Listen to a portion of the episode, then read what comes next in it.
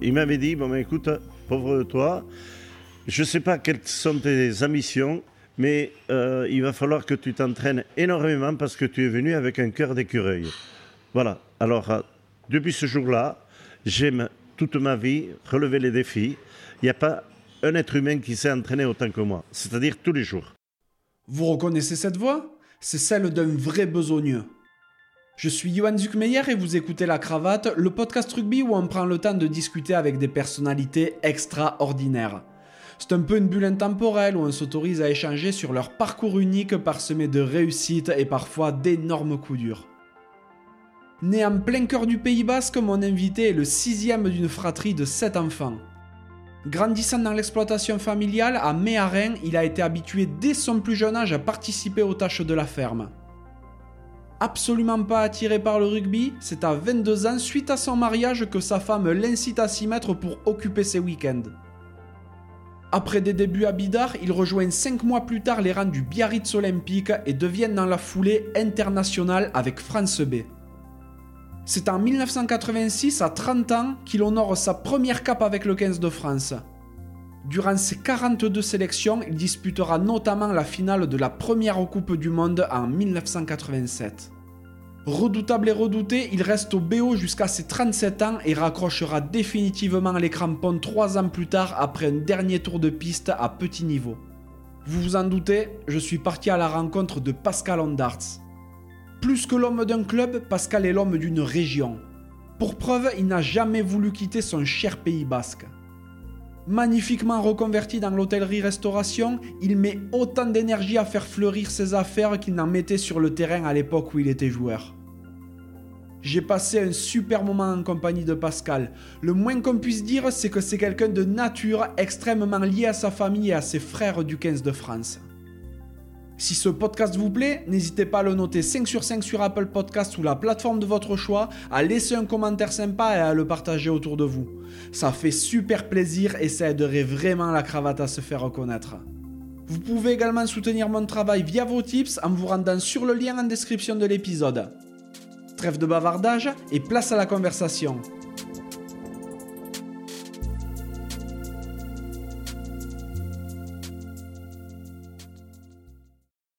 Bonjour Pascal. Bonjour. Comment vas-tu? Bien toi? Ça va, ça va, merci. Merci beaucoup de me recevoir. Euh, aujourd'hui, on est donc à, Biarritz, dans ton restaurant le, Royalty. Je remercie ton ancien compère en équipe de France, Louiso Armari, pour euh, avoir lancé l'invitation au départ et nous avoir mis en contact.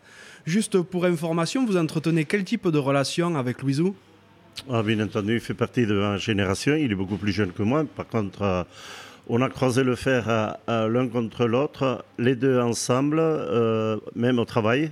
Ils travaillent toujours, je pense, à, la Lyonnaise des Eaux. Comme on appelle, moi-même j'ai travaillé 18 ans et puis voilà, bon, c'est des, très bonnes relations parce que euh, je lui connais pas d'ennemi à Louisou parce que c'est un brave type. Et pourtant, il fait de la politique maintenant, donc il va s'en faire des ennemis à force. oui, non, mais il aimait bien le combat. Moi, c'est pas tellement mon truc. Parce que la politique, déjà, il faut avoir beaucoup de temps si on veut bien en faire. Et pour pas en faire, euh, euh, voilà, il vaut mieux rester de côté. Bien sûr, ça c'est certain. Donc c'est vrai qu'on connaît tous euh, Pascal Ondarts, l'immense pilier Biarro, qui a été cadre de l'équipe de France dans la deuxième partie des années 80, début des années 90. Tu as même été désigné par le Sunday Times, les, Anglais, comme le troisième joueur français le plus effrayant de l'histoire, entre Alain Estève et Marc Cessillon, pour placer un petit peu le personnage. Mais avant de parler du, grand méchant Pascal, j'aimerais savoir de quoi tu rêvais lorsque tu étais petit. Oh, quand on était petit, on a, on a fait que rêver. Rêver, euh, parce que bon, les, je suis l'avant-dernier de sept frères et sœurs. Mes, mes parents étaient agriculteurs. C'était une, exploitation où j'ai connu mes parents, mes grands-parents, euh, les frères et sœurs de, de, mon père. Et voilà, on était très nombreux. J'ai toujours connu que le travail. Même tout petit, tout jeune, euh, il fallait contribuer par rapport aux témoins. T'as grandi où? Je, je, suis né à Méharin, je suis très attaché à ce village et j'ai vécu jusqu'à l'âge de 19 ans là-bas.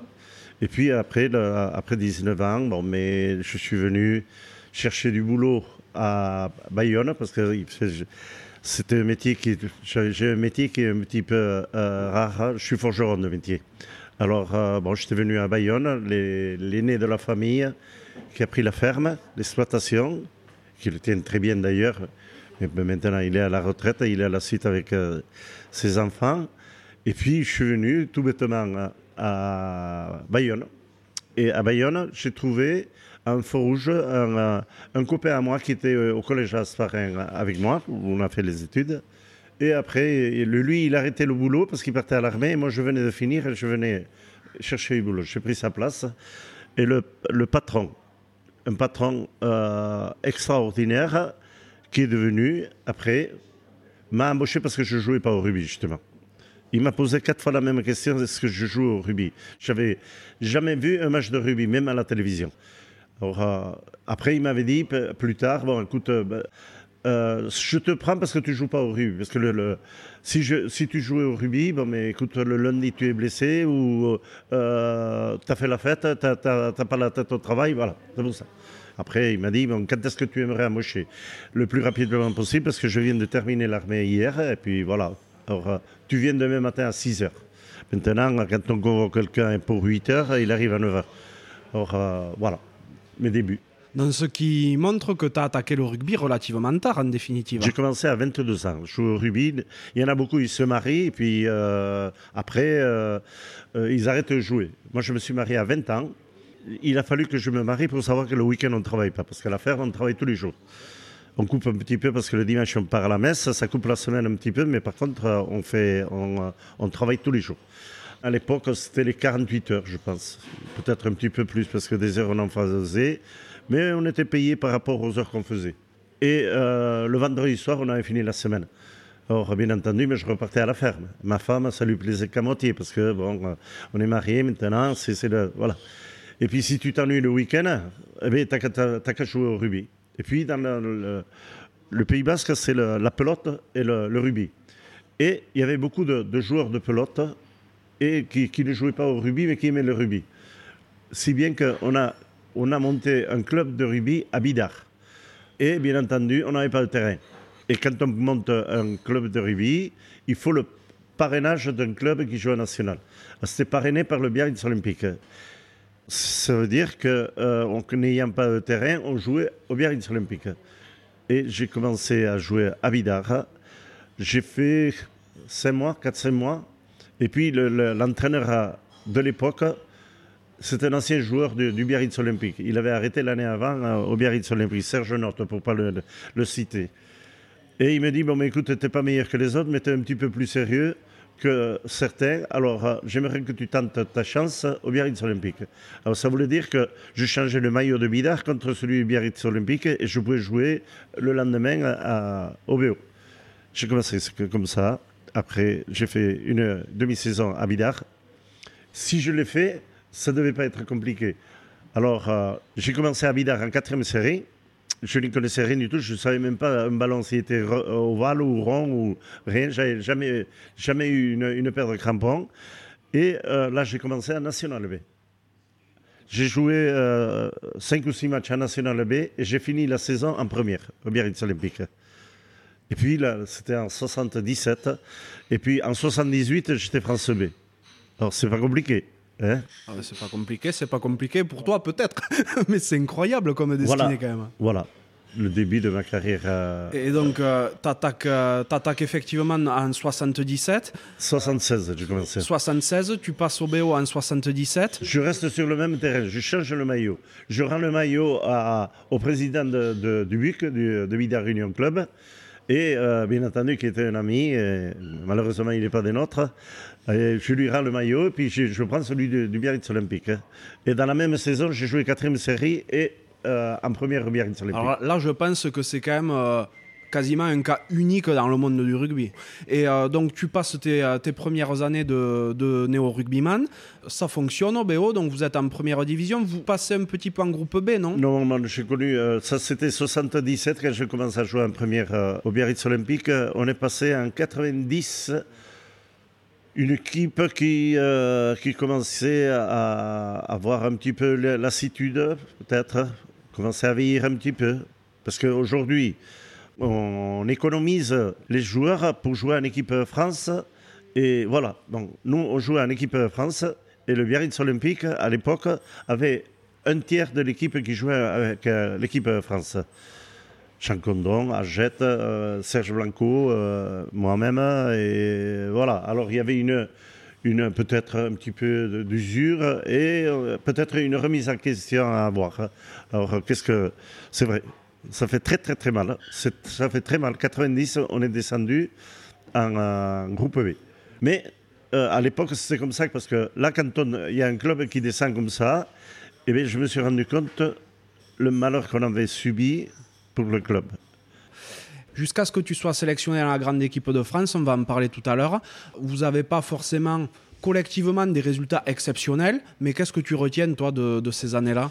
Mais de, ce qu'il m'avait dit l'entraîneur de la Nationale B, qui m'avait beaucoup appris, Jean Salar, qui est plus des nôtres non plus. Et euh, il m'avait dit, bon, écoute, pauvre toi, je ne sais pas quelles sont tes ambitions, mais euh, il va falloir que tu t'entraînes énormément parce que tu es venu avec un cœur d'écureuil. Voilà. Alors, euh, depuis ce jour-là, j'aime toute ma vie relever les défis. Il n'y a pas un être humain qui s'est entraîné autant que moi, c'est-à-dire tous les jours. Tous les jours, je m'entraînais et petit à petit, euh, j'ai fait parce que si c'est pour faire quelque chose qui ne te plaît pas, il vaut mieux arrêter. Mais par contre, moi, ça me plaisait et j'aimais les défis. Les défis, et puis bon, voilà, c'est parti de, de, de pas grand-chose à pas grand-chose. Voilà. Tu faisais déjà de la muscu pour l'époque ou Je n'ai jamais fait de musculation. Je n'ai jamais, jamais notre ma génération et, euh, tu peux poser la même question à Jean-Pierre Garuet ou Louis Mario. Louis peut-être est un petit peu plus jeune, il a dû faire un petit peu. Ou Garuche aussi, il en faisait beaucoup. Hein. Non. Vas-y, il me, l'a dit. Oui, mais il, a, il te l'a dit, mais moi je ne l'ai pas vu. on devait avoir les mêmes haltères, certainement. Pourquoi je n'ai pas fait J'ai bien fait de ne pas faire de musculation, parce qu'aujourd'hui, il y a des blessures, il y a des, muscles qui n'existaient pas ou des ligaments qui n'existaient pas à mon époque, certainement. Ils sont cassés. Je n'ai tu regardes de 77 à 93, combien de matchs j'ai loupé Des marrons dans la gueule, j'en ai pris, bien entendu, mais par contre, euh, même aujourd'hui, euh, je ne sais pas ce que c'est euh, une, une, contracture, je ne sais pas ce que c'est une, des ligaments, je ne sais jamais. Des points de suture, oui, mais par contre, pas d'opération. Après, tu n'es pas peut-être forgé dans le même bois que tout le monde non plus. Hein. Peut-être euh, il faut laisser vieillir le bois. Et moi, je n'étais pas très jeune quand j'ai commencé. Euh, donc c'est vrai, tu t'entraînes beaucoup et tant si bien qu'en 86, tu honores ta première sélection avec la grande équipe de France contre les All Blacks. C'était pas là que j'étais le mieux. Hein. Le problème, c'était que Jacques Fourreau avait été, euh, il avait gagné le Grand Chelem, il a connu une génération des, des gabarits énormes. Quand tu vois que lui, il a gagné le Grand Chelem avec Gérard Chollet avec 1m95 et 130 kg. Moi, mais avec mes 1,78 et 100 euh, kg, c'est vrai qu'il manquait du monde à l'appel quand même. On a été victime, Jean-Pierre Garruet, euh, Daniel Dubroca et moi, victimes de notre gabarit. J'aurais pu être avant. J'étais mieux avant. Et là, j'ai repris j'ai repris espoir, mais, euh, mais 86, j'étais trentenaire. J'ai joué jusqu'à 37 ans après, en équipe de France. J'ai joué jusqu'à 40 ans avec le, le BO. Mais c'est le. Euh, voilà, j'ai été victime de mon gabarit. Tu honores quand même 42 sélections, 41 en tant que titulaire, ce qui est quand même incroyable. Je ne sais même pas si j'ai été un jour remplaçant. Euh, je ne sais pas d'où elle sort, cette sélection. Ah, ça devait, être peut-être une AMB qui devait traîner par là. peut-être parce que maintenant tu as une sélection quand tu montes dans le bus. Mais à l'époque, je n'ai pas, pas connu de remplaçant. Moi, personnellement, je ne me rappelle pas. D'accord. C'est parce que quand tu étais remplaçant en équipe de France, tu oublies de me dire que j'ai été pendant 4 ans remplaçant en équipe de France. Mais ce qui était très intéressant, euh, et qui n'était pas juste, c'est que quand tu étais remplaçant, tu avais le même salaire que le, titulaire et le capitaine, c'est-à-dire rien. Voilà. Ça, fait, ça fait pas beaucoup. On était pas mal, avec euh, Jean-Charles Orso, Bernard Herrero, qui sont des, des, amis. On a été très, très, très longtemps remplaçant en équipe de France. C'est très bien. C'est tu pouvais sortir la veille, tu étais sûr de ne pas rentrer le, lendemain. Voilà, mais comme tu le dis, à l'époque, quand tu étais remplaçant, c'est pas comme quand tu es remplaçant aujourd'hui. Avant, tu attaquais le match avec 15 euh, types, tu le finissais avec les 15 mêmes. C'est pour te répondre à la question que tu m'as posée, que, donc, que tu m'as dit qu'il y avait une, euh, demi-sélection qui traînait. Parce que je me rappelle, sincèrement, je ne me rappelle pas d'avoir euh, euh, remplacé quelqu'un. D'accord.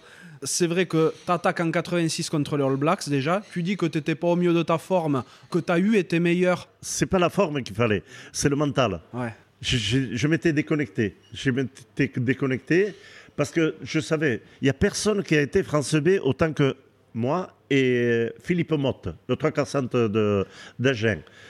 Personne. On a joué, euh, on a, on a, on a joué euh, six ans en, France en prime. Mais c'est magnifique. Mhm. Je ne dis pas que ça ne me déplaisait pas. mais par contre, c'est extraordinaire. J'ai joué, il n'y a personne, même Blanco et les, joueurs qui sont à 150 ou je ne sais pas euh, combien de sélections là, ils n'ont jamais joué contre la Pologne, la Russie, la Tchécoslovaquie, le, Paraguay, l'Allemagne, la Tunisie, le Maroc, l'Espagne, le Portugal. Mais je, me suis régalé. Je me suis régalé, moi, avec des, des, différentes personnes. Parce que là, en principe, tu es France B une fois. Bon, une fois. Peut-être tu as une chance, on te donne une, autre chance, et tu l'es, tu l'es deux fois. Et après, tu passes d'un côté ou de l'autre tu commences à prendre tes quartiers dans la grande équipe de France en 86. En 87, tu fais partie de l'équipe qui remporte le Grand Chelem. Tu fais bien entendu également partie de l'équipe qui vit la première Coupe du Monde de rugby. D'ailleurs, ce qu'on appelle l'essai du bout du monde en demi-finale contre l'Australie, qui est ponctué par Serge Blanco. Mais il se passe énormément de choses pendant la construction de ce dernier. Toi, tu es sur le terrain. Comment tu le vis à ce moment-là? Comment ça se passe? Je me rappelle très bien, dernier essai, on se regarde avec euh, Jean-Pierre Garruet et Daniel Dubroca et on se dit, on ne reviendra plus peut-être ici. Alors euh, on a juste un petit coup au rein à donner et j'espère qu'on va gagner. Et si on y va, on va aller à la grotte à Lourdes. Voilà, on se je ne sais pas pourquoi, et dans l'instant qui suit, parce que c'était la, la, dernière minute, eh bien, il y a eu le, cet essai du bout du monde où je pense que c'était la récompense de tous les joueurs. Je pense que tout le monde a touché deux ou trois fois le ballon sur cette action. Alors que ça, c'était, on partait chaque fourreau, il allait chercher quelque chose qui était au-delà de l'au-delà. Il y partait j'ai même appris le mot respect. Il faut respecter. Eux, ils ne nous respectaient pas. Eux, ils étaient, eux et les, petits oiseaux, les Australiens. Ils avaient réservé à, pour la finale, parce qu'ils étaient, ils s'en foutaient de, notre match. C'était un match qu'il fallait jouer, mais ils pensaient à la finale contre la Nouvelle-Zélande. Ah, ils avaient réservé notre hôtel, le Mondésir Hotel à Auckland il y avait encore nos valises qui étaient là. Alors, à partir de là, il faut qu'ils payent l'addition. Ça, vous l'avez su avant le match? Bien sûr. Ah. Ça nous a déclenché un truc, on ne sait même pas parler. Là, on s'est regardé, et en rentrant sur le terrain, on s'est tous regardé, et là, il faut qu'ils payent l'addition. Ça a été un match à 250 à l'heure. C'était un match dur, mais pas compliqué à jouer parce que tout le monde était là. Première mêlée, Première mêlée à la deuxième seconde du coup d'envoi. On leur rentre dans le lard et bah, introduction pour eux, on gagne le ballon pour nous. À partir de là, tu commences à réfléchir un petit peu. Et tous les ballons qui a toutes les mêlées, on les a foutus sur le cul. Alors qu'ils avaient tout préparé là-dessus. Nous, Garuche, 1,78 avec. Euh, il faisait un peu plus. Lui, il devait avoir 103, 103 kilos. Et Dubroc, on était pareil on s'est régalé. On les a foudroyés là-dessus. Ils ne se sont pas remis jusqu'à la fin du match. Et donc, c'est vrai que ben, vous remportez ce match-là, vous arrivez en finale. On se souvient, enfin, moi non, parce que j'étais pas encore né, mais euh, la, mémoire collective euh, se, rappelle de ce match contre l'Australie.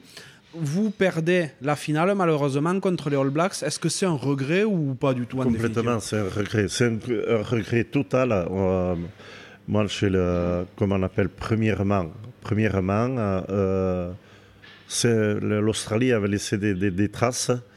On était, c'est des matchs durs, très très durs. Euh, imagine-toi, il y a comment il s'appelle Garuche, Garu et Jean-Pierre Garuet. À un moment donné, il devait sortir parce qu'il avait senti le tendon d'Achille qui se déchirait. Et ça va péter, alors euh, il demande à sortir. Il demande à sortir. Parce que c'est Antoine Galibert qui rentre et ça va péter. Si ça pète, c'est pas bon. Il, faut, il demande à sortir. Et à ce moment-là, il, faut, il y a Louis Marie qui descend des tribunes. Je le vois en train de courir euh, euh, derrière les poteaux pour s'échauffer il se déboîte le genou. Alors, il repart dans les tribunes et on lui dit avec Daniel Dubroca, tu, tu, passes, tu pousses avec l'autre jambe, tu épargnes cette jambe, mais reste.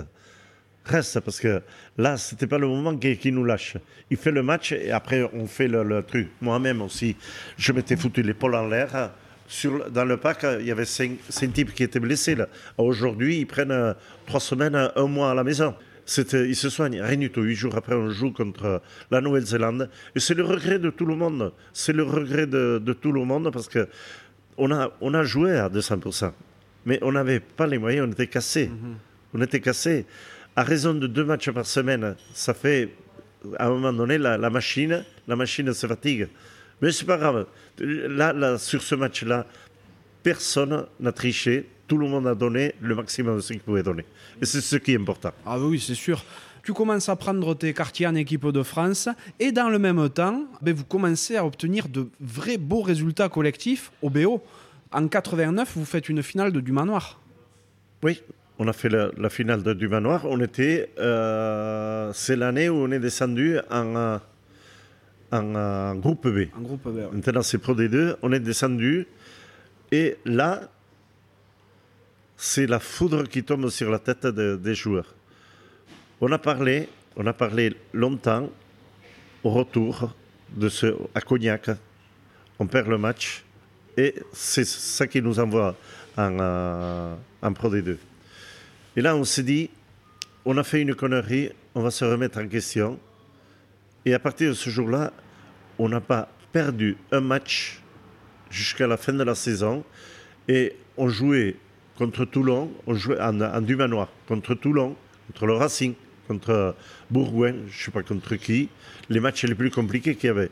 On les jouait, on les gagnait, tout en étant en Pro D2. Et à la fin de la saison, on est euh, en finale de Dumanoir et on perd contre Narbonne à Tarbes le, match, euh, la finale. Mhm. Voilà.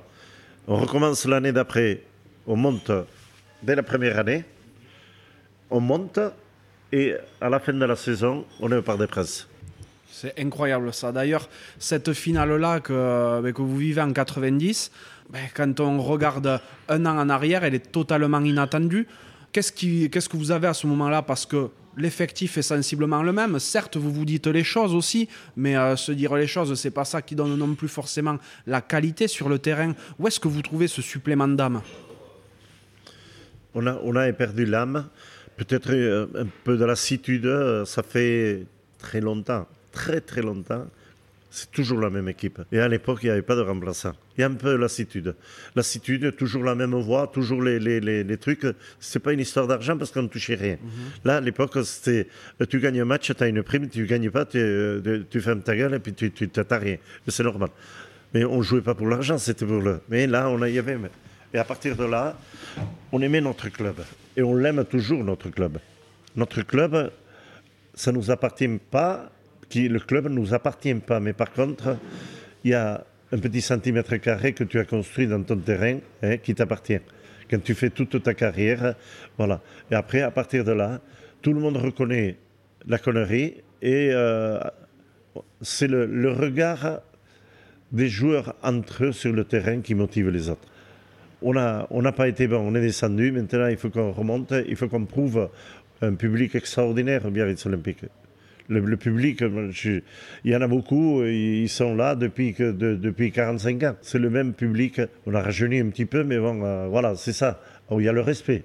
Il y a le respect de, de, ces gens-là qu'on apprécie énormément, qui, c'est leur voix qui nous a fait vivre, et puis euh, voilà, c'est le retour. Le retour, c'était de remonter et d'être au Parc des Princes, même le Parc des Princes. Le Parc des Princes, c'était un match qui était à notre portée. Mhm. On a battu les meilleurs et peut-être beaucoup de respect pour Toulon. Beaucoup, beaucoup, beaucoup d'amis en face. On a même demandé Eric Champ. Eric Champ qui était suspendu, qui est un ami. On a, on a dit, on à la commission de discipline, on a envoyé un courrier signé par tous les joueurs du Biarritz Olympique. Euh, une finale, tu ne peux, euh, peux pas pénaliser un joueur, surtout un joueur comme lui. C'est pas un gangster, c'est un mec qui est respecté. On a, demandé à ce qu'il joue. ils avaient décidé, je ne pense pas qu'il avait joué. Ils avaient, ils avaient décidé euh, autrement. Et puis, bon, voilà. En tout cas, tout le monde avait fait l'effort. Bien sûr, vous aviez pris l'initiative. Et c'est bon, c'est un magnifique retour en définitive pour les supporters, comme tu, comme tu le dis, parce que ben, vous passez du groupe B au Parc des Princes. Donc, euh, vous leur rendez bien ce qu'ils vous ont donné également. Et dans la, dans la suite, toi, tu continues tes années fantastiques après tes 30 ans, vu qu'en 91, à 35 ans, tu joues la deuxième Coupe du Monde. Oui. Est-ce que tu as en tête que c'est un peu un baroud d'honneur pour toi? Non, pas du tout, pas du tout. Je me rappelle de tous les matchs que j'ai joués. Le premier match que, que, j'ai joué, je peux donner le, le, score, la, personne qui, qui, était en face de, de, moi et tout, tout ce que tu veux. Là, euh, comment on appelle? C'est encore un autre départ. Jacques Fourou fait une grosse connerie. Il était davantage préoccupé par la fédération que l'équipe qu'il entraînait. L'équipe qu'il entraînait, c'était des, des mecs qu'il aimait beaucoup. Lui et nous. Nous, on l'aimait. C'est peut-être pas le meilleur entraîneur, mais c'est un meneur d'hommes que je n'ai jamais connu. Et il s'est occupé davantage. Il s'est occupé davantage de la Fédé. Et là, on est parti en Nouvelle-Zélande de nouveau en tournée, c'est en 89. 89-90, je ne me rappelle pas exactement. Et là-bas, on s'est rendu compte qu'il était en train de, nous lâcher. Et puis, bien entendu, on était, c'est une équipe qui était mûre, tout ce que. Il a voulu changer après. Il, il coupe l'équipe en deux. Il coupe l'équipe en deux et il part en Australie avec l'équipe coupée en deux. Et bah, quand même, il a une petite reconnaissance. L'équipe nous, il nous envoie au cimetière des éléphants, où on a passé un très bon moment. On est parti en Namibie, en Namibie, Afrique du Sud. On est parti avec une équipe extraordinaire. Bien entendu, bien, entendu c'était une équipe euh, quatrième âge, quoi. Hein. on a gagné tous les matchs quand on est parti là-bas. On a gagné tous les matchs et eux, ils avaient perdu tous les matchs. Alors, euh, ah, c'était pas la, la, même chose quand même, hein, la Namibie et l'Australie. On revient et eux, ils, euh, reviennent et les, Australiens sont en tournée en France. En France. Et là, bien entendu, nous, on était, euh, euh, on était au retour, on n'était pas sélectionnés. Il fait l'équipe et l'équipe, il garde quelques, quelques-uns. Euh, Berbizier, il garde euh, Blanco, Rodriguez, euh, voilà, il, garde quelques, joueurs. Il joue contre l'Australie, à Strasbourg. Il ramasse 37 points. Alors, à partir de là, là, je suis pas bien. Je suis pas bien. On va faire très simple. Je vais rappeler les vieux. Et il fait, une équipe de briques et de broc. Avec Pujol, pilier gauche. Moi, je repasse à, droite. Euh, je crois que c'est Dalmazo, qui est au talon. Euh, deuxième ligne, Dominique Herbani. Dominique Herbani, euh, je ne sais pas qui. Il y avait Cécilion qui jouait. Il y avait, je ne sais pas, une équipe. Alors, Philippe, c'est la arrière. Il n'avait jamais joué. Une équipe enrichissante à la mêlée. Il fait une équipe de briques de broc. Alors, bien entendu, Là, la motivation, il s'en occupe pas lui. On n'a pas besoin. Alors il y a Fitzsimon pour clôturer la connerie. il fait, euh, lui, il dit, c'est dommage, parce qu'à cet âge-là, ils peuvent se blesser, ils prennent des risques. Oui.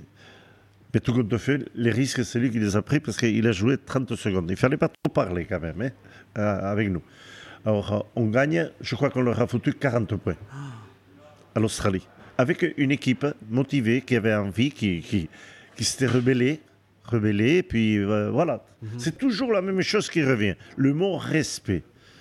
Le mec qui a vraiment en tête de faire quelque chose, eh il est capable de le faire. C'est pas la, la, la, taille, rien du tout. C'est le mental. Et voilà, on leur a foutu 40 points. Et qu'est-ce qu'on fait? J'ai repiqué. À partir de là, eh j'ai repiqué. J'ai fait deux tournois à Saint-Nation et j'ai fait tous les matchs de la première Coupe du Monde, de, deuxième Coupe du Monde.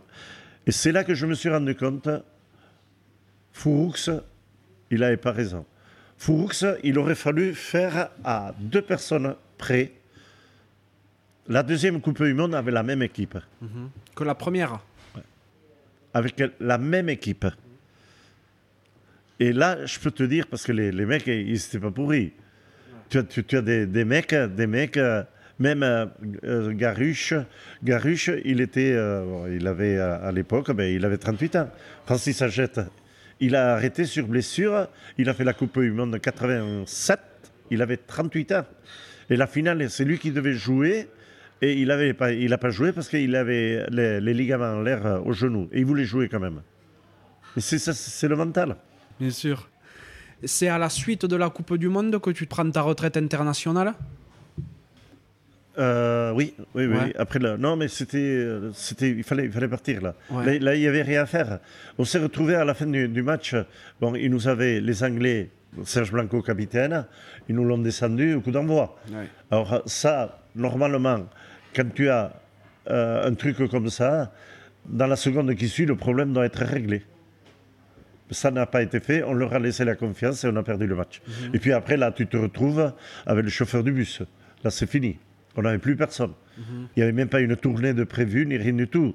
C'est le, le, pauvre euh, euh, Serge Kampf, Serge Kampf qui nous avait, avec Daniel Dubroca, qui était à l'époque entraîneur, mais c'est lui qui nous a payé la tournée pour partir au Colorado. Et on est parti à, 45 personnes là-bas. C'était la guerre des tranchées, quoi. C'était. Voilà.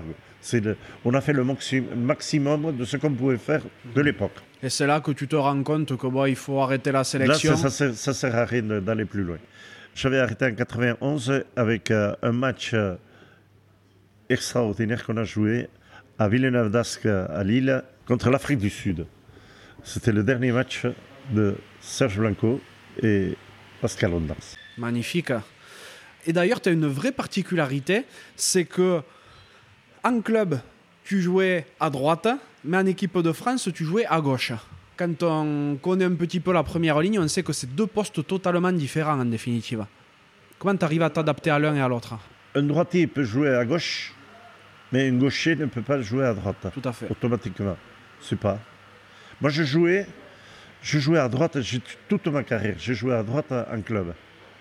Au, comité Côte Basque Land, on avait une machine guerre. Il y avait deux équipes qui pouvaient postuler en équipe de France. Deux. Parce que, avec euh, une équipe, moi j'ai battu l'équipe de France à Bayonne, et on a battu l'équipe d'Écosse qui était en tournée en France et le, samedi d'après, il y avait le test match à Paris au Parc des Princes contre l'équipe de France. L'équipe de France avait perdu. On a battu l'Afrique du Sud, la Nouvelle-Zélande, l'Australie, l'Argentine, les îles Fidji, toutes les équipes à Bayonne. Avec l'équipe Côte Basqueland. Avec Côte, Basqueland. On avait une machine de guerre. Euh, ce jour-là, il y avait Fourx qui avait embarqué tous les joueurs qui pouvaient postuler à Toulouse pour jouer le premier test match. Et nous, on avait joué avec ce qui restait, c'est-à-dire avec la deuxième équipe. Hein. Et moi, là, j'avais pas le choix. Je jouais avec euh, Yancy. Yancy qui jouait qu'à droite. Lui, il pouvait très très bon pilier. Très très bon pilier. Et avec Tudela, et moi j'avais joué à gauche, et à gauche, il y avait ce fameux Drac, qui était un monstre. un monstre. Alors euh, là, tu t'y prends différemment. Différemment, c'est là carrément, c'est un défi. Et puis, je m'en étais très très bien sorti, mieux que lui. Et là, automatiquement, mais le lendemain, à la fin du match, il y a euh, Jean-Pierre Bastia, le pauvre, qui, vient me voir, il était sélectionneur. Écoute, tu, pars demain matin à Toulouse. À Toulouse, tu es remplaçant en équipe de France. Il m'avait envoyé à Toulouse, j'étais remplaçant, ils perdent le match contre la, la Nouvelle-Zélande. Et à la fin du match, il me dit, bon voilà, pour le, à Nantes, c'est toi qui joues. Alors je lui dis, mais tant qu'à prendre le défi, eh bien, je vais jouer à mon poste. Non, c'est Garrier qui va jouer. Mais je ne viens pas. Je ne viens pas. Alors, je ne vais pas commencer. Jean-Pierre Garrier, c'est un ami éternel. Alors, je vais le prendre moi. Moi, je vais passer à gauche. On a joué à gauche et j'ai joué toutes les, toutes les sélections, pour ainsi dire. Avec Garrier, j'ai dû, dû jouer 35 fois. J'ai joué 35 fois à gauche. Mais j'ai joué talonneur, c'est titulaire. Hein mm -hmm. Alors que j'avais jamais joué talonneur. je n'avais jamais joué talonneur. Tu avais le lancé quand même? Hein? Non, non, non. Je lançais, mais pas le ballon.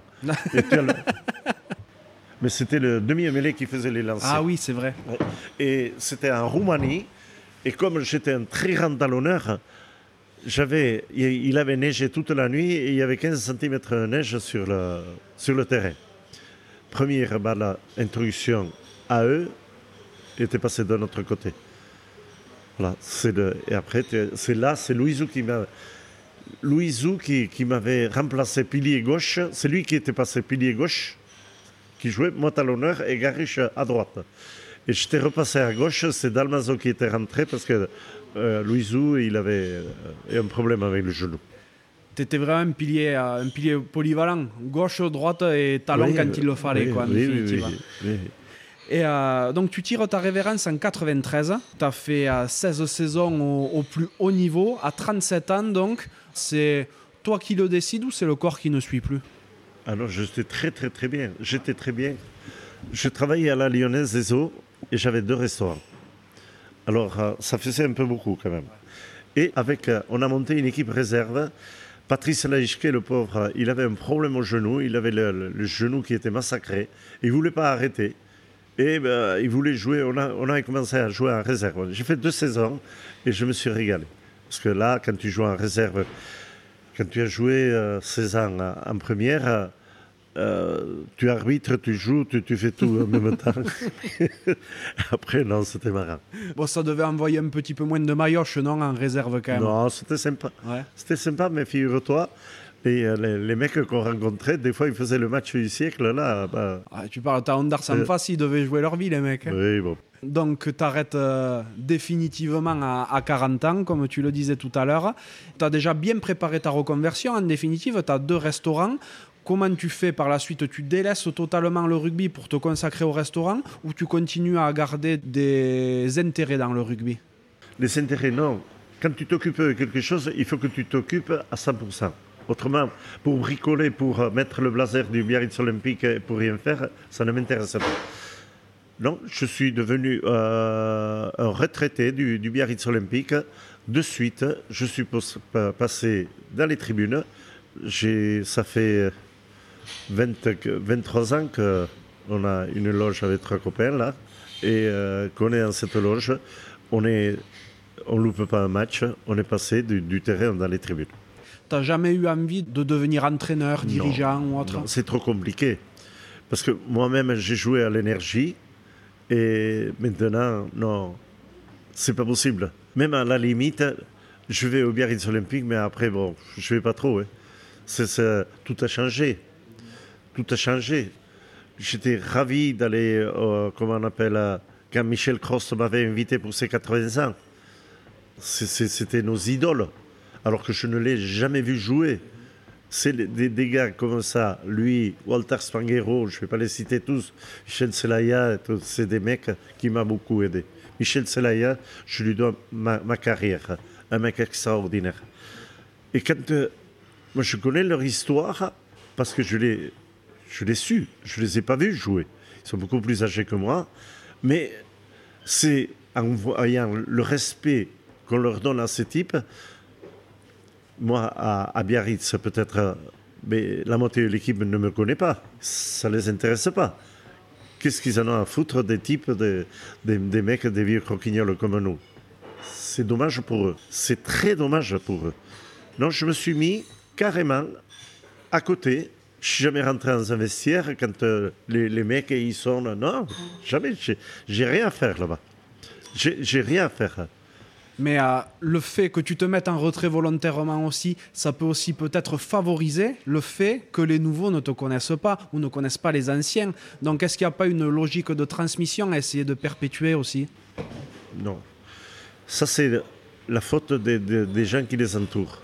C'est la faute qui, qui les entoure je suis sûr et certain, il y a certaines personnes, le président de La Rochelle par exemple, Vincent Merlin, que je connais très très bien, lui, Marty, Abegle et tout ça, ces mecs qui ont fait les clubs, qui ont porté le maillot, qui sont passés d'autre côté et qui ont la réussite autant dans l'entreprise que dans les clubs. C'est ça ça ne m'étonnerait pas du tout qu'il en parle un petit peu de, là où il est passé pour arriver à là où il est. C'est ça. C'est ça qu'il faut. Il faut leur expliquer le rugby. Pas le rugby de maintenant. Comment ça a été fait et comment il faut bâtir, qu'est-ce qu'il faut faire. Donc tu t'es, tu t'es lancé dans l'hôtellerie hein, à fond. Est-ce que tu avais une, une acquaintance particulière avec ce milieu-là ou c'est une succession d'opportunités qui ont fait que tu t'es lancé dans ça? Euh, bien entendu, au départ, pour m'installer à mon compte, eh j'ai eu l'opportunité. C'est un gars qui s'appelle Jean-Marie Maillaro, qui est plus des nôtres non plus, un type extraordinaire, un ami, qui m'a dit Bon, mais écoute, voilà, il faudrait que maintenant, il faudrait que pourquoi tu choisis pas un métier comme, comme, le mien, restaurateur et tout ça. Et on est parti. On est parti comme ça. Il m'avait donné un coup de main au départ pour m'apprendre le métier. Et comme quand j'ai envie d'apprendre quelque chose, euh, en principe, j'apprends très très très vite. Voilà. C'est lui qui m'a accompagné un petit peu. Et puis après, bon, tout s'est enchaîné. Euh, voilà, c'est pas, pas compliqué. Tu as eu le, sens des affaires très très vite parce que tu tiens et tu as tenu beaucoup de, restaurants et d'hôtels. Oui, oui, oui, non, mais bien entendu. Après, bon, c'est toujours la même chose multiplié par X. Ouais. C'est ça. On a commencé vraiment très petit, très petit. C'est comme j'ai ma femme qui est comptable, elle me faisait la comptabilité, puis au fur et à mesure, au fur et à mesure qu'on prenait un petit peu d'importance, bon après. Euh, le but, c'était de s'entourer avec des personnes beaucoup plus compétentes euh, parce que maintenant, là, il y a une loi qui change toutes, euh, toutes les minutes. Alors, non, ce n'est pas un problème. Et puis, ce qui m'a motivé, j'ai un fils qui a 43 ans et ma, ma fille qui a 39 ans. Eh bien, ils font partie de, de l'équipe et qui, je pense qu'ils euh, sont meilleurs que moi. Alors euh, voilà, ça m'a motivé énormément. Alors euh, voilà, je les accompagne gentiment et puis après, bon, incessamment sous peu, je, je leur passais le, le ballon qui parte derrière les poteaux. Mais pour le moment, ils sont au centre du terrain. D'accord. Tu as eu toutes tes affaires au Pays Basque ou tu as travaillé par ailleurs aussi? Non, rien du tout. Moi, je suis venu de Méharin, un petit village. Je suis venu à Bayonne. J'ai travaillé 8 ans à Bayonne comme forgeron. Et après, euh, comment on appelle, j'ai commencé dans la restauration euh, au club. J'avais monté une affaire là-bas. Et après, ben, autour de Biarritz. Biarritz, j'ai monté six affaires dans l'hôtellerie-restauration. Et après, quand j'ai vendu une partie, eh j'avais une clause de non-concurrence. C'est parce qu'il y a de mieux pour celui qui achète. Parce que celui qui achète, s'il a peur de la concurrence, il ne faut pas qu'il fasse ce métier. Au contraire, j'aurais pu l'accompagner. Alors, qu'est-ce que j'ai fait? Comme je m'ennuyais, mais voilà, j'ai accepté la, clause de non-concurrence et j'ai été euh, à Bayonne. Et puis à Bayonne, j'ai trouvé un hôtel où il n'y avait pas de restaurant, qui était pour moi pas trop mal placé, mais qui était euh, à la casse, qui était, avait. Alors, euh, encore un autre défi, j'ai pris ça avec euh, ma fille, et puis on a fait le, le, restaurant, on a fait un bel outil de travail, ça marchait très très très bien encore. Après, j'ai eu l'opportunité d'acheter une une cuisine qui faisait pour les collectivités et tout ça. Il faisait Atlantique Restauration euh, une, grosse affaire, mais qui était fermée. Qui était fermée. J'ai fait une boîte événementielle là-bas. Une boîte événementielle où on organise des, séminaires, des banquets, des mariages, un petit peu tout. Et ça, ça, marche très très très bien parce qu'on a la possibilité de. C'est au bord de la Dour. Hein, c'est possibilité de développer ça. J'ai mis une très bonne équipe là-bas aussi. Et puis euh, après, pour moi, c'était le dernier truc que je devais faire. Et puis, euh, qu'est-ce que j'ai fait? Je suis venu à Biarritz. Il y avait le, royalty, euh, les propriétaires du royalty qui s'étaient trompés un petit peu sur l'achat. et puis voilà, j'ai voulu faire un autre défi. Donc tu dis que tu vas bientôt passer la main à, à tes enfants, euh, c'est drôle parce que à t'écouter, j'ai l'impression que tu n'arriveras jamais à t'arrêter en fait. Non, arrêter, mais il y a beaucoup de pression là. C'est Et tu, sais, quand tu fais des matchs championnats, des fois les matchs euh, avec les Barbarians, c'est pas mal aussi. non, tu, ne peux pas, euh, tu, tu peux pas, mais une réorganisation, hein, on est en pleine dedans. Et puis, bon, c'est pas sûr que ma, ma, ma façon de travailler, c'était la seule façon de. Maintenant, c'est un petit peu. Euh, euh, mais les, gosses, ils sont jeunes, ils ont d'autres ambitions et tout ça, tout, se passe très bien. Les accompagner sans aucun problème, parce que pour faire ce métier, il faut aimer les gens et il faut que les gens t'aiment. Mais ils te le rendent très bien. Et encore une fois plus, je ne regrette rien du tout de, ne jamais quitter le Pays Basque. Euh, moi, Biarritz, ça tourne très très très bien. Bayonne, ça tourne très très très bien. Et voilà, à partir de là où c'est que j'ai eu l'opportunité de partir, euh, même avec le rugby et tout ça, ben, un petit peu même à l'étranger. J'aurais pu partir en Afrique du Sud avec une, euh, une belle enveloppe et tout ça. non, rien du tout. Je suis resté ici et je ne regrette rien. Ah, c'est beau. Et, c'est vrai que bon, tu n'as certes jamais connu le professionnalisme en tant que tel dans le rugby, mais tu as connu une vraie longue période quand même où, où tu as joué de 77 à 93 au, plus haut niveau. Donc tu t'es arrêté peu avant les débuts du professionnalisme. Euh, quelles sont les principales évolutions que tu as connues, toi, à cette époque-là? Ne me pose pas cette question parce que je te dis que même à 91, ils nous, donnaient, ils nous payaient quand on partait en voiture le déplacement à l'aller il te demandait combien de kilomètres tu as fait, un franc du kilomètre. C'était un franc à l'époque. Hein? et l'autoroute, tu payais. Tu as le ticket, le justificatif. Oui, voilà. Et le retour, il ne te payait pas. Que pour aller, pour aller euh, le rendez-vous à Toulouse, tu avais un minibus. Un minibus, 7 places, alors qu'on était 9. Hein? Tu, crois que c'est l'évolution? J'ai connu mon évolution. Rien du tout. Rien. Ça, ça a explosé d'un coup. Il ne te payait pas un repas. Ça a explosé. Pour moi, ça a explosé. Ils ont été trop vite, trop loin. Maintenant, ils peuvent faire que demi-tour. Mais s'ils ne veulent pas faire demi-tour, de 14 clubs, ils sont obligés de descendre à 10 parce qu'on ne va pas suivre. Ça, ça va appartenir à des mécènes. C'est pour ça que moi, le, le, travail que fait un Didier Lacroix à Toulouse, un Vincent Merlin, c'est magnifique. Je suis en admiration parce que c'est des anciens joueurs qui sont devenus des machines, des machines, parce que eh, il faut quand même un budget conséquent et il faut, il faut être présent, quoi. C'est le. Ah non, non, rien du tout. Moi, j'ai connu que l'amateurisme total. Quand il y avait des, des, gens, même à notre époque, qui jouaient en deuxième division, qui gagnaient l'argent que nous, on n'avait rien. C'est dingue. Des primes. Je sens que tu as un regard quand même assez critique sur le, la mercantilisation du rugby comme il y a actuellement, pour toi, ça a absolument tout dénaturé? Je ne peux parler que, de, ce que j'ai connu. Moi, je, m'inquiète, tu sais de quoi? C'est le reflet de la société actuelle. Qu'est-ce qu'on va, qu'ils vont faire après? Et parce que il faut y aller, Parce que le jour, le jour que tu arrêtes de jouer, il n'y a que ta mère qui te reconnaît. Alors euh, là, celui qui est celui qui touche 80 000 euros ou 50, il faut qu'il trouve un patron qui lui donne 1500 euros par mois en travaillant. Parce que là, on peut parler de travail. Là. Parce que c'est pas parce que tu as été un grand joueur que tu vas faire. Moi, je regarde, parce que je suis curieux. J'ai jamais, jamais été à l'école pour dire. Mais par contre, je regarde en faisant ça, qu'est-ce qu'il est devenu, qu'est-ce que tu peux faire.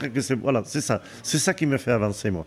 Mais par contre, quand, je vois les mecs qui ont arrêté, arrêté de, jouer, qu'est-ce qu'ils deviennent? Alors, c'est là que je me dis, tout compte fait, on n'est pas si mal que ça. Si le bon Dieu nous garde la santé, je pense qu'on peut encore faire quelque chose. Mais bon, là, tu, tu as la... il n'y a aucune ambition. C'est l'argent qui a fait la différence. Je m'en fous, moi, l'argent. Moi, je, avec l'argent, j'ai acheté des affaires.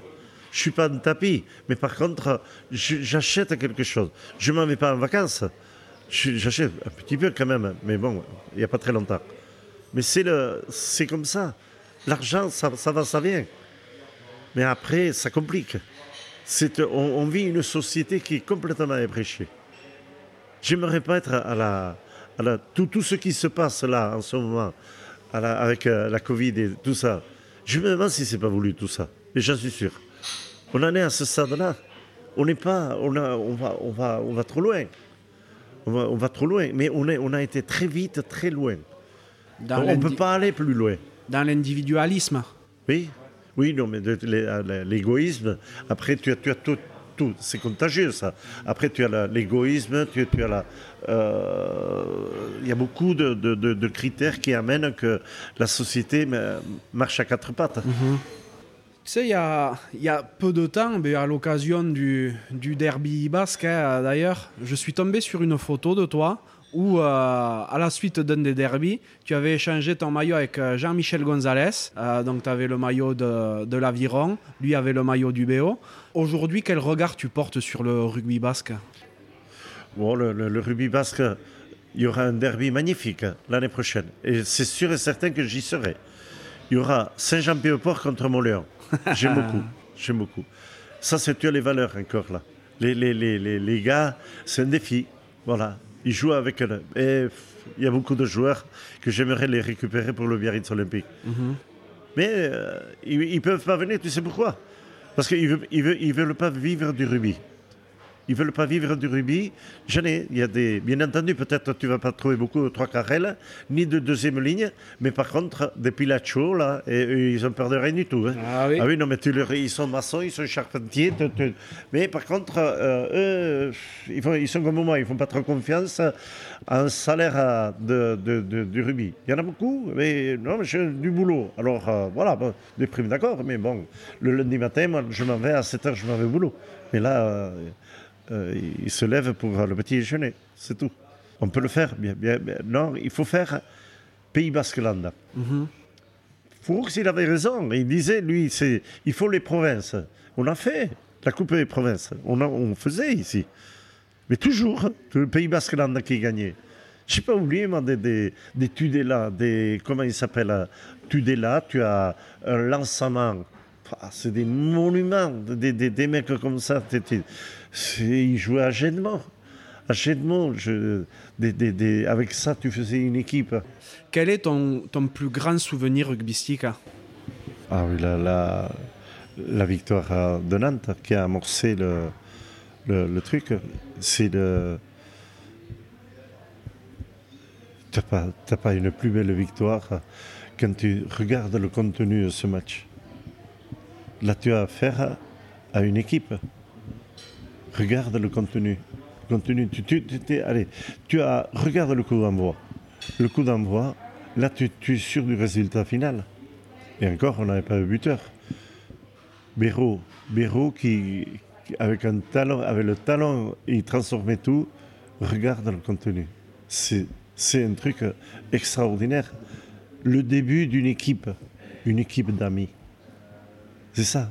Et à partir de là, s'il nous disait, faites l'équipe, Imagine-toi à Dublin, quand, on a fait le, quand on a gagné le Grand Chelem, à Dublin, le mec il te dit tout ce que vous êtes là, on va faire la Coupe du Monde, la première. Vous allez faire.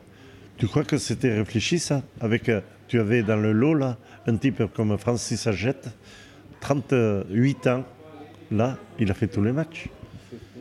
La reconnaissance, une équipe, une équipe, notre, notre équipe notre équipe.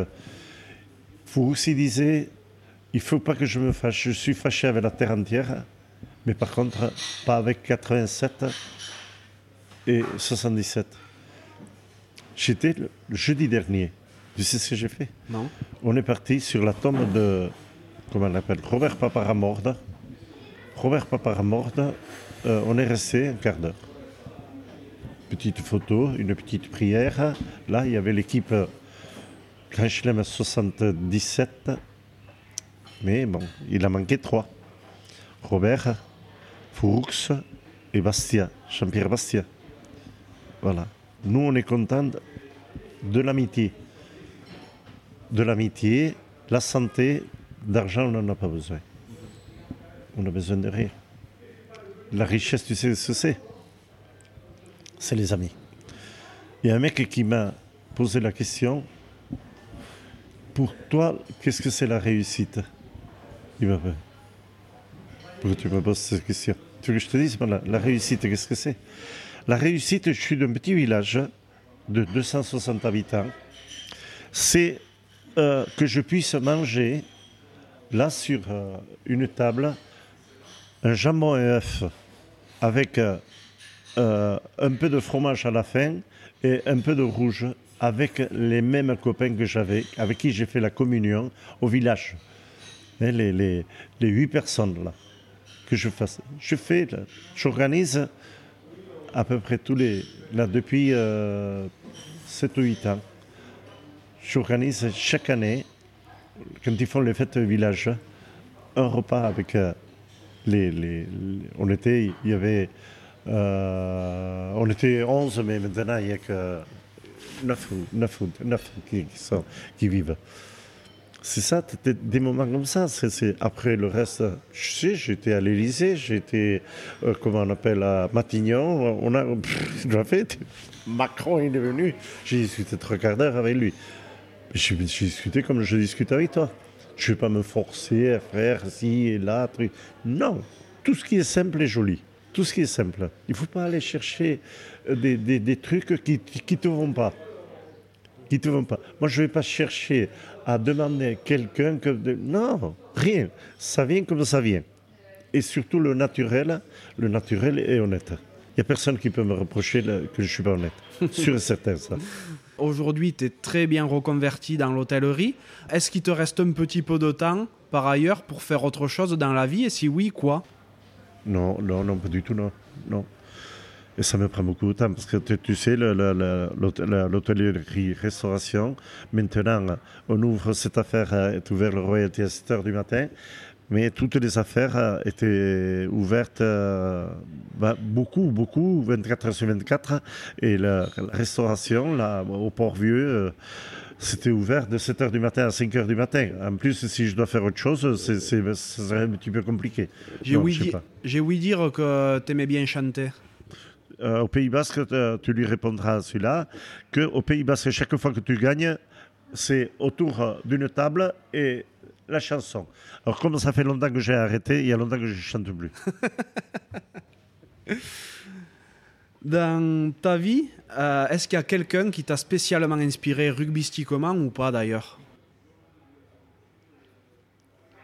Inspiré, euh, j'ai été très fier d'avoir joué toute ma carrière avec Serge Blanco.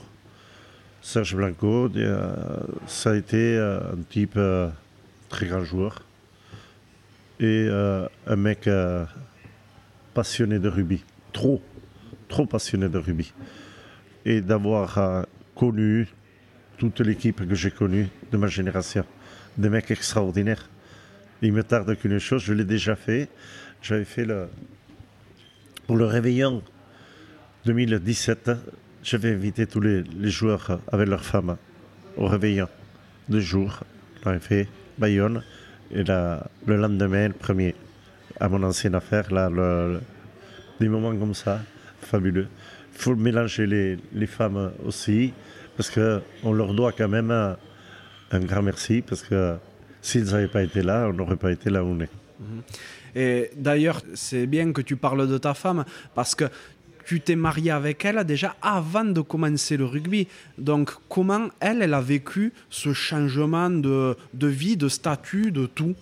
Ah non, non, mais c'est pour lui faire plaisir à, elle. C'est elle qui m'a dit, parce qu'elle suivait un petit peu le rugby et tout ça, que eh bien, si, si tu t'ennuies le week-end, mais t'as qu'à jouer au rugby, mais par contre, tu pars pas chez toi pour, euh, pour travailler à la ferme. Oui, mais elle pensait pas que huit ans après, tu serais international. Ah non, pas du tout, moi non ben plus. Voilà, c'est ça. Moi non plus. Hein. Donc comment elle, elle a vécu ce changement? Non, bah, C'est une femme qui est très discrète, hein. c'est le non, rien du tout. Le...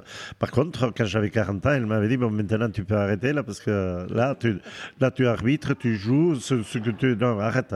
Et voilà, j'ai arrêté, et puis elle avait raison. C'est génial. Bon, en définitive, ton parcours rugbystique est intimement lié à ce que ta femme t'a conseillé, suggéré de faire. Oh, elle m'a pas forcé beaucoup, mais bon, elle, elle m'a mis le pied à l'étrier, c'est vrai. Mais bon, euh, euh, comme on appelle le, but, euh, c'était peut-être que que je sois, que je fasse autre chose que ce que je faisais tous les jours, quoi. Parce que tu, tu sais, quand tu es agriculteur, les, tu travailles tous les jours. Tu n'as pas un jour de vacances, tu travailles tout le temps. Et après, bon, tu as la vie qui change, tu, tu, tu travailles le vendredi soir, ah, tu as fait 48 heures, tu as fait 60 heures, mais après, qu'est-ce que tu fais? Une fois que tu as fait 60 heures. Alors c'est pour ça que maintenant, quand on te dit que tu dois faire 35 heures, imagine-toi, voilà. Bien sûr. Dans ta vie, que ce soit civil ou rugbystique, hein, est-ce qu'il y a une claque, un échec qui t'ont vraiment fait grandir? Euh, quand quand j'ai perdu mon père, peut-être. Quand j'ai perdu mon père, euh, pour moi, j'étais très jeune pour. Euh, tu sais, quand tu es, quand tu es fier, tu as envie de montrer à tes parents de quoi tu es capable. Je n'ai pas pu le faire. Je n'ai pas pu le faire parce qu'il euh, nous a quittés, comme on appelle, trop tôt.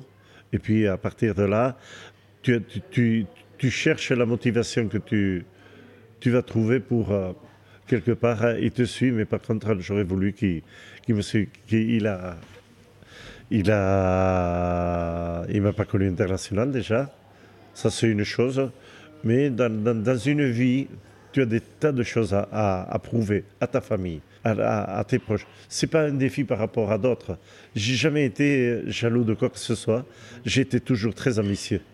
J'étais très ambitieux. J'ai jamais, quand j'ai vu quelque chose de très bien, j'ai davantage cherché à savoir qu'est-ce qu'il avait fait pour, pour faire ça.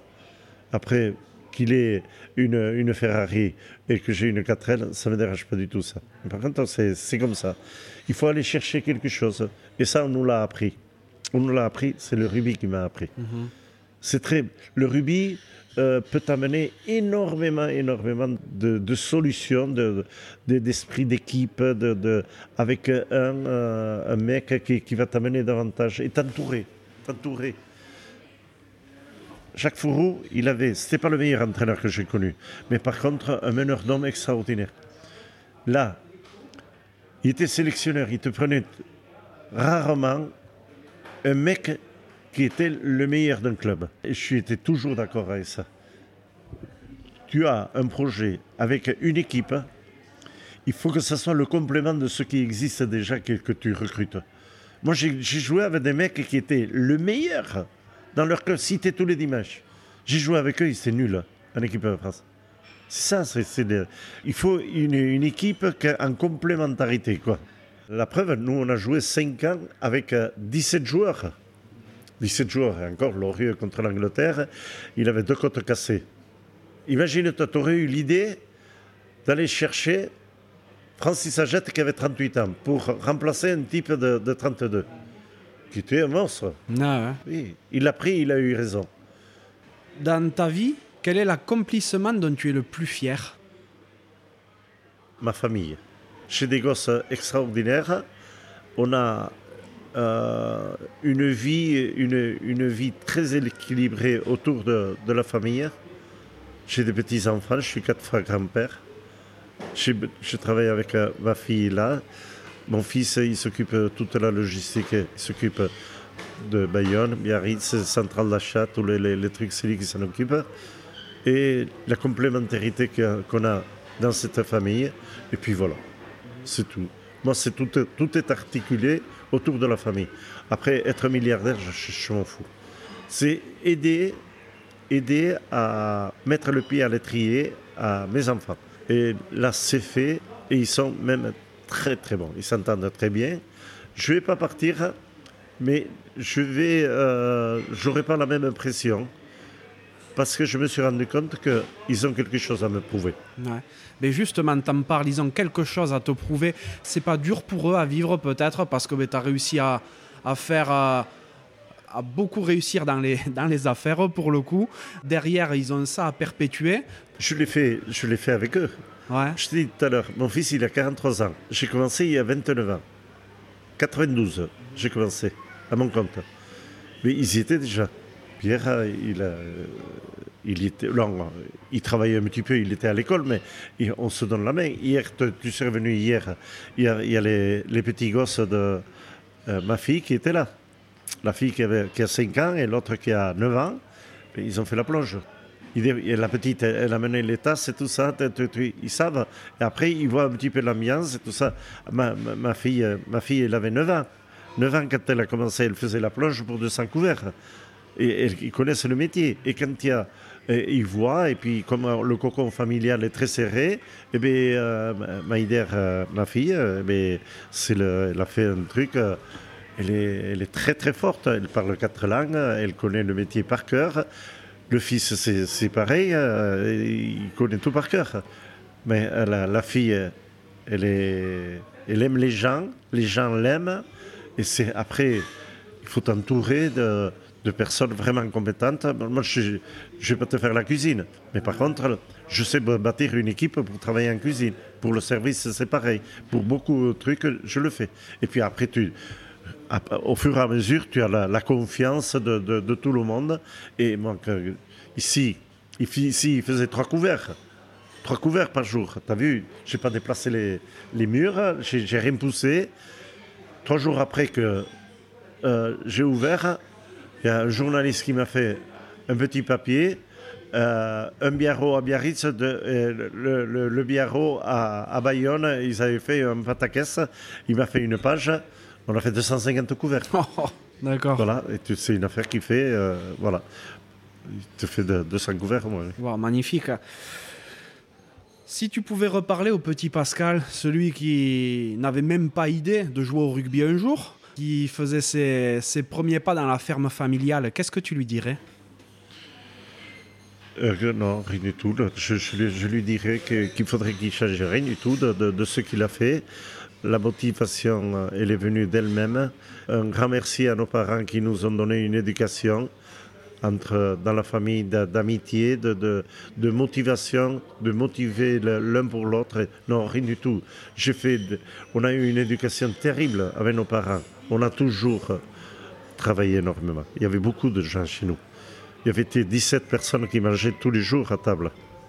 et c'était, j'ai connu une époque qui était, euh, que j'avais connu un tracteur. La télévision, c'est nous qui avons payé pour, euh, pour la fête des pères ou de la, fête des mères. Il n'y avait, rien. Mais, le, mais il manquait pas, il manquait rien dans, dans l'assiette. Mais bon, j'ai connu une, une vie très serrée familiale. C'était, et c'est pour ça. Et là, maintenant, j'apprécie énormément parce que c'est le. Comment on appelle euh, J'essaye d'inculquer la, la, même éducation que j'ai eue à mes enfants et ça se passe très bien. Et puis eux, ils font la même chose à leurs enfants. Puis bon, voilà, on, a, on est en train de faire euh, quelque chose de sympa. Quels sont tes rêves aujourd'hui? Oh, je n'ai trop, jamais trop rêvé. Non, non, non. Que, mon, mon, rêve, c'est de euh, que je garde une bonne santé, que, qu'on garde cette ambiance qu'on a et que la, vie soit moins compliquée pour, pour les autres que pour moi. Pour moi, j'ai, j'ai pas peur. Mais par contre, on va vers euh, des, des, jours plus tristes que ceux qu'on a connus. Tu as croisé beaucoup de monde dans ta, dans ta vie hein, pour l'instant. Qu'est-ce que tu aimerais que les gens dont tu as croisé la route à un moment ou à un autre retiennent de toi? Ah bon, c'est le... Non, qui retiennent rien du tout. Qui retiennent... Euh, non, chacun fait sa vie. Moi, j'ai ma vie, j'ai ma façon de, la faire, et puis euh, voilà. Non, je me mêle pas trop. Je sais, je suis pas du tout curieux.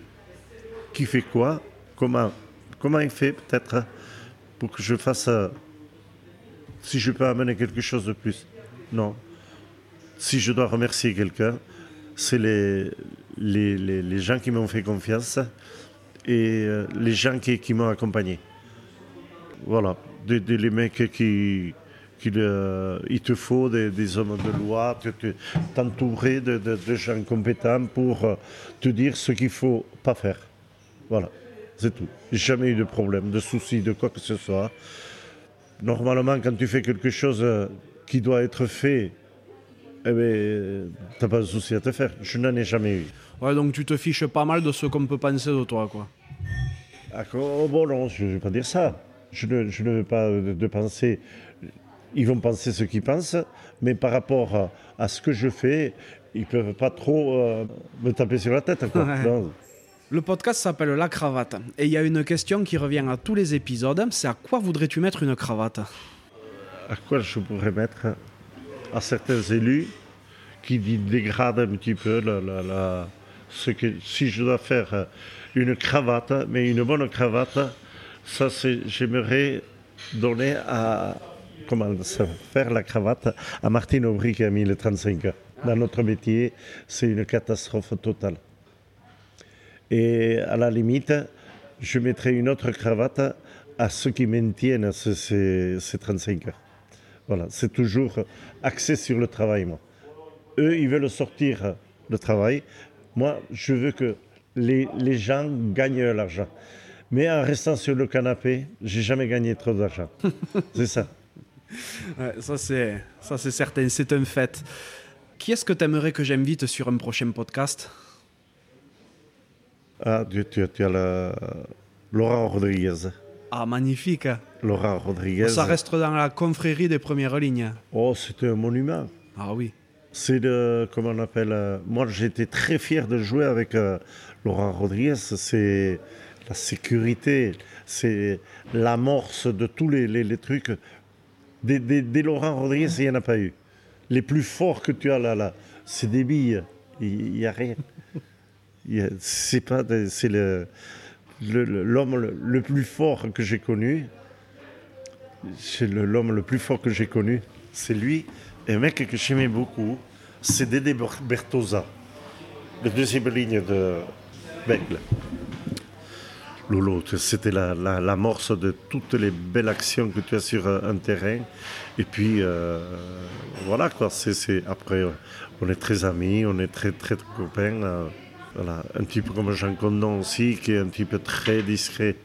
Imagine-toi, il a 63 sélections, je ne sais pas combien il a. À 19 ans, il était en équipe de France. C'est, c'est des monuments. Bien sûr, bien sûr. L'invitation est, est lancée. Un, qui pourrait te dire euh, beaucoup, qui est très intelligent, Berbizier, tu l'as Pierre? Oui. Non, je ne l'ai pas encore eu, mais ce sera avec grand plaisir que j'irai à sa rencontre. Lui, c'est. À lui, il va te dire ce qu'il pense. C'est un type très intelligent. Ah ben, avec grande joie. On a abordé beaucoup de sujets, hein, que ce soit dans ta vie personnelle, que dans ta vie professionnelle, sportive. Est-ce qu'il y a un sujet ou une question que tu aurais aimé que je te pose? En deux heures, tu m'as. Tu m'as saigné là. Je t'ai cuisiné. Hein. Ah, mais pour une, pour une fois que c'est toi qui te fais saigner. non. Non, non, tout, tout, va bien. Ouais, bon, ben super. Dans ton discours, j'ai remarqué plusieurs fois euh, que tu avais une certaine attache à la religion, a priori. Je suis très catholique. Tu es très catholique, très croyant Je suis très croyant, mhm. C'est quelque chose qu'on retrouve beaucoup au Pays Basque, j'ai l'impression. Pays Basque, tu as le. Comment on appelle Si tu n'es pas croyant, tu crois en rien. Tu crois en rien, tu n'as pas de motivation. Tu as le, comment on appelle, euh, tu es capable de faire, tu es capable de faire une grosse connerie. Tu, tu la, croyance t'amène quelque chose de, de les, limites, les limites, la, tolérance, le, respect. Tu as, tout. Il y a deux mots qui te ne fais pas aux autres ce que t'aimerais pas qu'on te fasse à toi. Voilà. À partir de là, mais oui, tu restes dans cette logique. Oui, c'est vrai que je sors euh, d'une famille qui, était catholique, qui l'est toujours, bien entendu, et c'est toujours pareil. Euh, et tout qu'on te fait quand tu fais l'analyse de ta religion, c'est quelque chose qu'il faut pratiquer tous les jours. Tous les jours. C'est-à-dire, c'est pas être jaloux du voisin parce qu'il a acheté une voiture très joli que toi tu peux pas te permettre. Non, il a fait son truc. Ça s'appelle ça la jalousie. Avec la jalousie, c'est la plus grosse maladie que tu peux avoir. Je n'ai jamais été euh, jaloux. Ambitieux, oui, oui, ambitieux. Mais pourquoi pas? Je peux plus con que l'autre, je vais le faire. Voilà, ça oui. Mais après, oh putain, quel enfoiré que c'est. Non, ça sert à rien. Tu vas t'exciter pour rien. Parce que à la fin de, ta pensée, tu, tu vas être, euh, euh, tu, tu vas pas être plus riche. Mais écoute, Pascal, merci beaucoup pour, pour ce moment. C'était génial. Je vais te souhaiter beaucoup de réussite pour la suite. Hein, parce que ben, il y a encore beaucoup de pain sur la planche pour toi. Hein. Déjà, il y a un service qui va arriver à midi. Oui. Ça va pas tarder. Mais euh, surtout, ben, tu as encore euh, tes affaires à faire fleurir. Donc, je te souhaite beaucoup de réussite professionnelle et bien entendu personnelle. Merci beaucoup. Le plaisir est partagé. C'est gentil. À très bientôt, Pascal. Merci. Au revoir. Merci d'être encore là et d'avoir écouté cet épisode jusqu'au bout. J'espère sincèrement qu'il vous a plu. Si tel est le cas, ce serait super sympa de le noter 5 sur 5 sur Apple Podcast et de le partager autour de vous. Ça m'aiderait à encore plus le faire reconnaître et à convaincre de nouvelles personnes à jouer le jeu de la cravate. Si vous laissez un commentaire, sachez que je les lis tous. Aussi, si vous pensez que la cravate mérite d'être soutenue, vous pouvez faire un don en suivant le lien qui est dans la description de l'épisode. Pour me contacter, vous pourrez me trouver sur LinkedIn ou Instagram en recherchant Johan Zuckmeyer. Vous pourrez aussi facilement trouver le podcast sur Facebook et Instagram. A bientôt pour un nouvel épisode de La Cravate.